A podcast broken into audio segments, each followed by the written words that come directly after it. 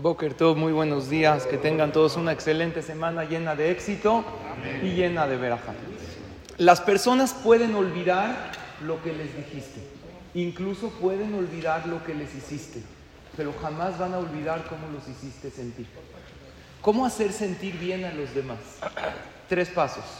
Número uno, acéptalos tal y como son. Deja de esperar que las personas cambien.